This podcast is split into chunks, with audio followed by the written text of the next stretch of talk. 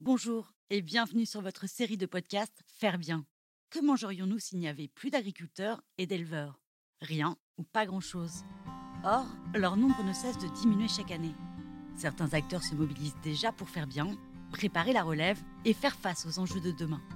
C'est pourquoi, à travers ce podcast, nous proposons de partager tous les 15 jours notre vision de l'agriculture biologique, mais aussi de vous faire découvrir le beau métier d'éleveur, la génération future et tous ceux qui pensent l'agriculture de demain autrement. Au programme Rencontres, Innovation et Immersion, bienvenue dans ce podcast Faire Bien. Quand tu es éleveur, clairement, tu passes tes journées plutôt avec tes vaches. Elles vont passer leur vie avec moi et moi une partie de la mienne avec elles. Au quotidien, ça m'aide de connaître parfaitement leur caractère et leur manière de réagir. Vache qui est pas comme elle devrait être, je vois tout de suite qu'il y a un problème.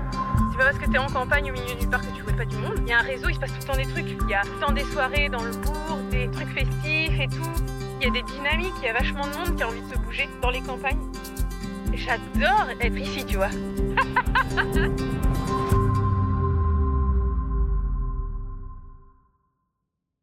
Bonjour à toutes et à tous. Chose promise, chose due. Nous voici de retour à la ferme de Montchauvet, chez Lucie et Colin.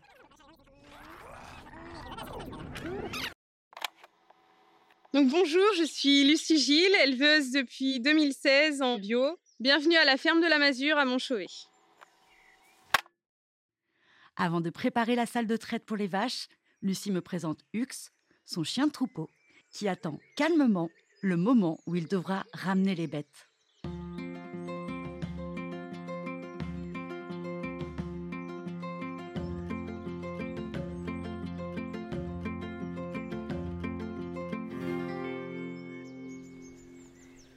Un chien qui s'appelle Hux. Et du coup, c'est lui, bah, quand tu vas loin comme ça et que tu travailles beaucoup à l'herbe et puis avec les brebis, bah, c'est carrément cool d'avoir un chien qui court à ta place. Et puis nous, on voulait pas avoir de quad pour aller les chercher.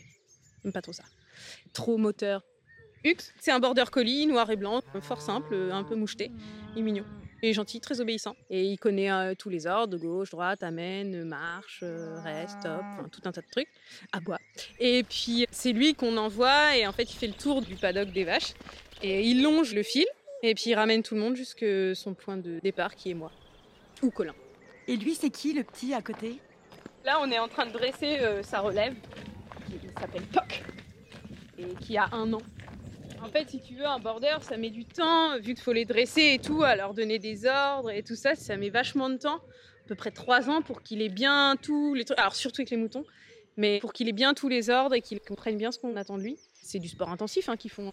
Et du coup, euh, là, Hux, il doit avoir 7-8 ans, un truc comme ça. Et on commence un nouveau chiot, là, qui a un an, pour qu'il soit prêt dans deux ans, quand euh, Hux commencera à lever un peu les pattes. Et alors, euh, qu'est-ce qui va devenir Hux? Le précédent qui s'appelait Com, bah, jusqu'à la dernière journée de sa vie, euh, il a été au bout. euh, ça aime vraiment le boulot, quoi. Du coup, souvent, bah, Com, bah, il venait. Et puis, soit on faisait un peu semblant de travailler. On lui disait qu'il nous était fort utile. Et puis voilà, il a vieilli comme ça.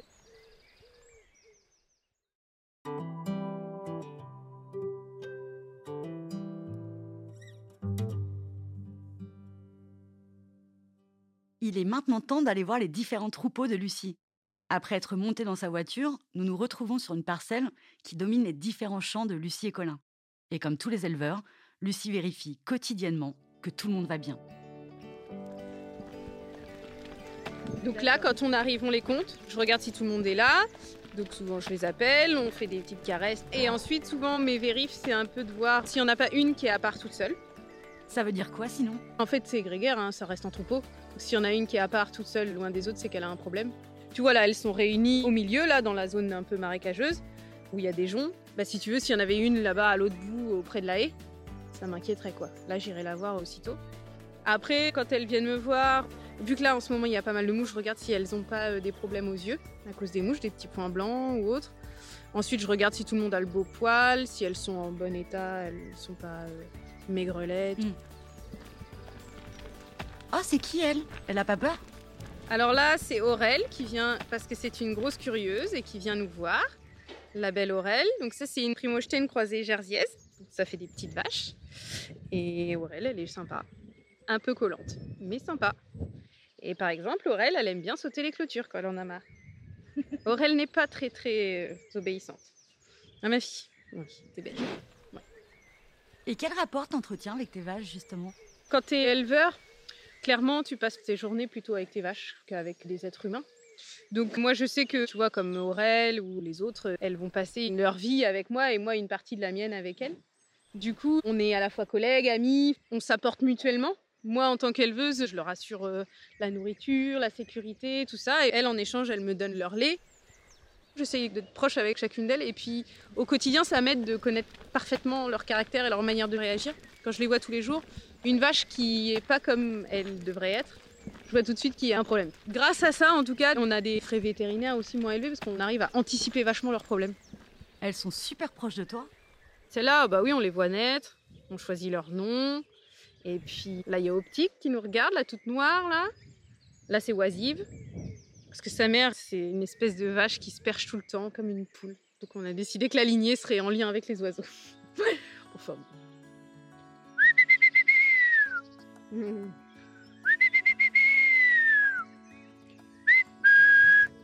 Voilà, Ouli se sort. C'est souvent elle la première, là, celle qui se recule là-bas derrière. Viens Ouli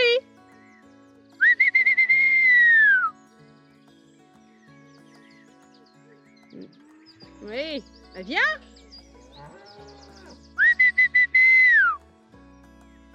Voilà, mise en route. C'est pas rapide une vache. Faut pas être pressé.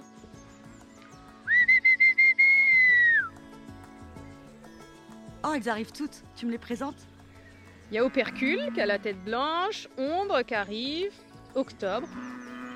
Octobre elle est noire et blanche et là on a Opercule qui arrive comme une vaillante euh, qui est toute marron avec des petites pattes un peu marron foncé noir et la tête toute blanche. C'est belle. Et puis t'as des tachetés là-bas, c'est les normandes là, les fameuses. La race locale. Il y en a plusieurs des normandes, il y a Olive, Ours, Olympe. Elles sont bien rondelettes, donc elles ont bien mangé. Elles ont l'air toutes en bonne forme, elles ont tout le bon poil. Les yeux, ça a l'air d'aller. Donc euh, elles ne m'inspirent que du bon. Et tant mieux.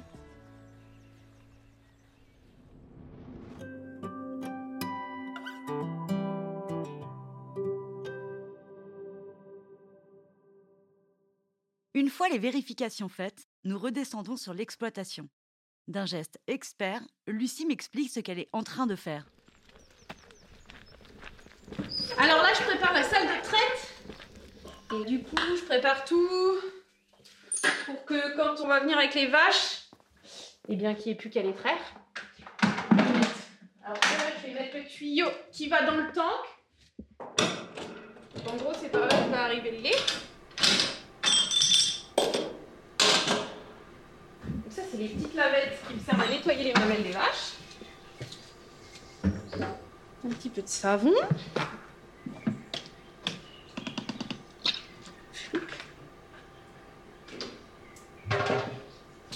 Je mettre un peu d'eau chaude.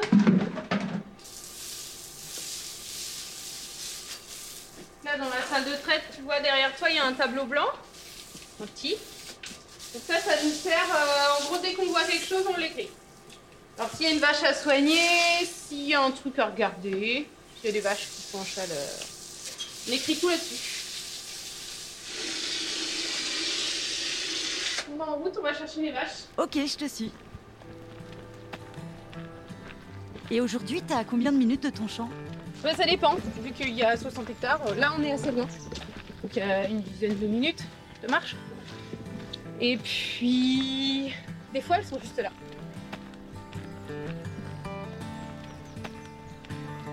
Alors, le chien, dès qu'il va avoir les bovins en visu, il va ralentir et il va se mettre, il va voir, il va changer de comportement.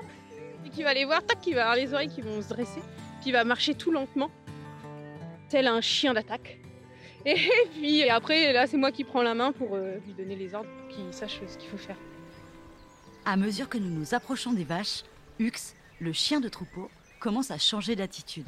Il est concentré sur la mission qui l'attend. Couché. Reste.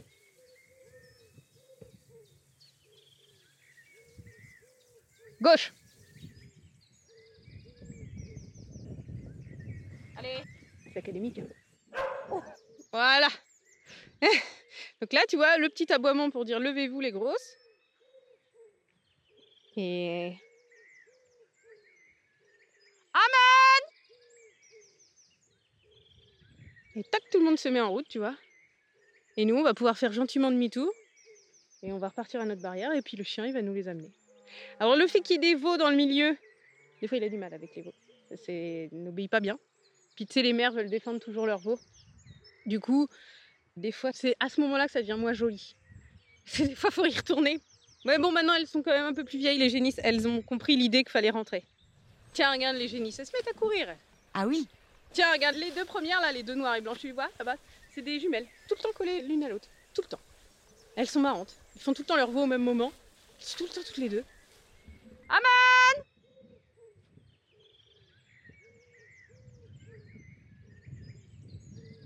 Alors, rythme des bovins, c'est pas rapide. C'est pas désagréable. Sauf quand t'as d'autres trucs à faire, hein, mais... mais sinon, moi, c'est une partie que j'aime bien. C'est tranquille, quoi. Allez, les filles Bon, donc là, j'ouvre la barrière. Qui ouvre le champ. Donc, elle traverse la route. Tu te sentais comment au tout début? Parce que là, tu leur fais traverser la route et il pourrait y avoir des voitures. Je stressais vachement à l'idée de les faire euh, passer les routes toutes seules. C'est que si ça se passait mal ou qu'elles se barraient, je me faisais toujours un peu euh, des films. Et comment j'allais faire, et le chien s'il m'obéit pas. Et si elle se retrouve dans le bourg, tu sais, ça fait peur. Et du coup, au début, on le faisait tous les deux, de traverser les routes, le collant. Et puis, en fait, un jour, euh, le deuxième peut pas. Puis t'as pas le choix. Puis bon, bah, en fait, ça se passe bien. Et ainsi de suite, et ainsi de suite. Puis en fait, à la fin, même quand on va de l'autre côté, qu'il y a deux routes, et euh, à contresens et machin, avec des routes plus passantes, la confiance s'est installée. Quand on te voit avec tes bêtes, on a du mal à imaginer que tu viens pas de ce milieu. J'imagine que tes parents ont dû être surpris quand tu leur as dit bah maintenant je vais être vachère. Ça a été vachement dur pour eux, et en même temps, je pouvais pas trop les aider. Je pense qu'ils en ont pas dormi et qu'ils se sont dit, oh la vache. Et puis, agriculteur, c'est dans la tête, bah, en tout cas de mes parents, c'est fatigant. Tu vas t'user, tu vas te casser, tu vas être fatigué, tu vas avoir des grosses cernes. Et du coup, de déconstruire tout ça, c'était dur. Et maintenant? Maintenant, ça y est, c'est passé. Le fait de venir m'enfermer à la campagne, tout leur faisait peur, le, global. Et maintenant, euh, je pense qu'ils ont vu que ça me passionnait vachement, que je m'investissais aussi à l'extérieur et tout ça. Que, parce qu'ils avaient peur aussi que je vois plus personne. L'isolement et tout, et qu'en fait, euh, bah, c'est pas parce que t'es en campagne au milieu nulle part que tu vois pas du monde. Ici, enfin, nous, alors que c'est ni touristique ni rien, il y a un réseau, il se passe tout le temps des trucs. Si tu veux, il y a tout le temps des soirées dans le bourg, dans les bourgs d'à côté, des trucs festifs et tout. Il y a des dynamiques, il y a vachement de monde qui a envie de se bouger dans les campagnes. J'adore être ici, tu vois. Oh, elle est mignonne celle-là. Ouais, c'est Ratafia, fille de Gloria qui est là, qui a aussi comme fille Litanie qui est juste devant, et Narnia juste devant encore. Le groupe, la famille. Donc là, ça y est, on a parcouru tout le chemin des vaches avec elles. Donc là, elles arrivent dans le grand bâtiment, la stabulation, et elles vont rentrer dans le parc pour aller à la salle de traite. Et puis, elles se mettent à la file.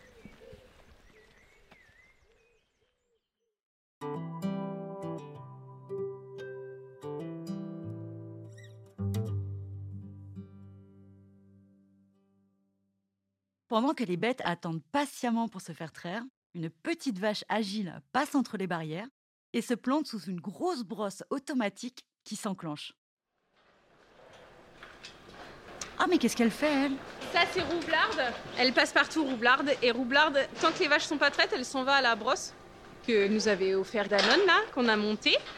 Et elle la met en route et elle se fait gratter tout le poil. Alors là, je vais essayer de rentrer Fleurette dans la salle de traite. La grosse, là. C'est la doyenne des vaches. Euh, T'as plus qu'à attendre qu'elle se décide parce que...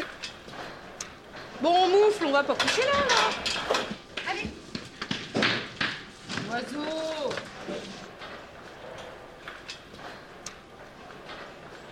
Alors là, eh ben, il y a six vaches de chaque côté qui sont rentrées. Et du coup, nous, on va mettre la machine en route. Bon, c'est très simple, j'appuie sur un bouton et ça va faire plein de bruit. Tu montres comment tu fais pour les traire là, eh ben, je branche la mamelle. Et puis tu vois, le lait va bientôt couler. Et je fais ça à chaque vache. En gros, elles vont donner entre 5 et 10 litres par vache. Et là, aujourd'hui, elles ont produit combien de litres chacune? Alors, Jakarta, elle a fait 6 litres. C'est une bonne vache. Moi, je l'adore. Euh, Hulotte, 7 litres. C'est bien, c'est pas mal, c'est des Normandes. Ici, on a la Jolie. C'est une Montbéliarde. 9 litres, ça, c'est une bonne vache. Bon, ici, on a Ornière. Bon, Ornière, euh, elle fait plus trop de lait. Elle a fait que 3 litres. Elle est en fin de lactation, elle va bientôt avoir son veau. Donc, on va bientôt la tarir. En gros, ça veut dire qu'on va arrêter de la taire pendant deux mois. Ah, bah là, c'est fini. Bon, on va les lâcher. Laisse sur nos boutons. Là, tu vois, c'est le chien qui les sort en vitesse rapide. Là, elles vont attendre juste à côté. Que tout le monde soit prêt. Moi, j'aime bien ce temps-là de traite. C'est le temps de la journée où je suis avec mes vaches, avec les filles. Que je vois si elles vont bien, si tout le monde va bien. Je laisse Lucie finir tranquillement sa session de traite. Mais avant de partir, elle m'offre deux grandes bouteilles de lait tout frais et dont elle est très fière. Nous, on est presque sûr qu'un lait comme ça, juste à l'herbe et aux fleurs, euh, il est beaucoup plus riche en minéraux et tout ça que de l'herbe au maïs.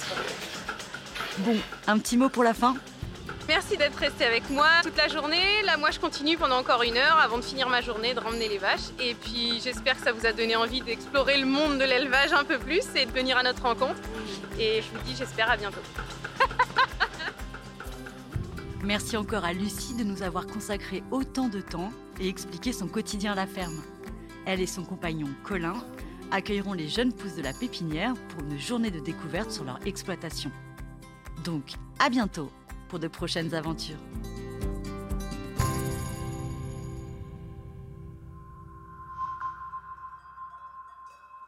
Vous avez aimé ce podcast? N'hésitez pas à nous laisser un like ou un commentaire sur votre plateforme préférée. Et pour ne manquer aucun épisode, abonnez-vous. À bientôt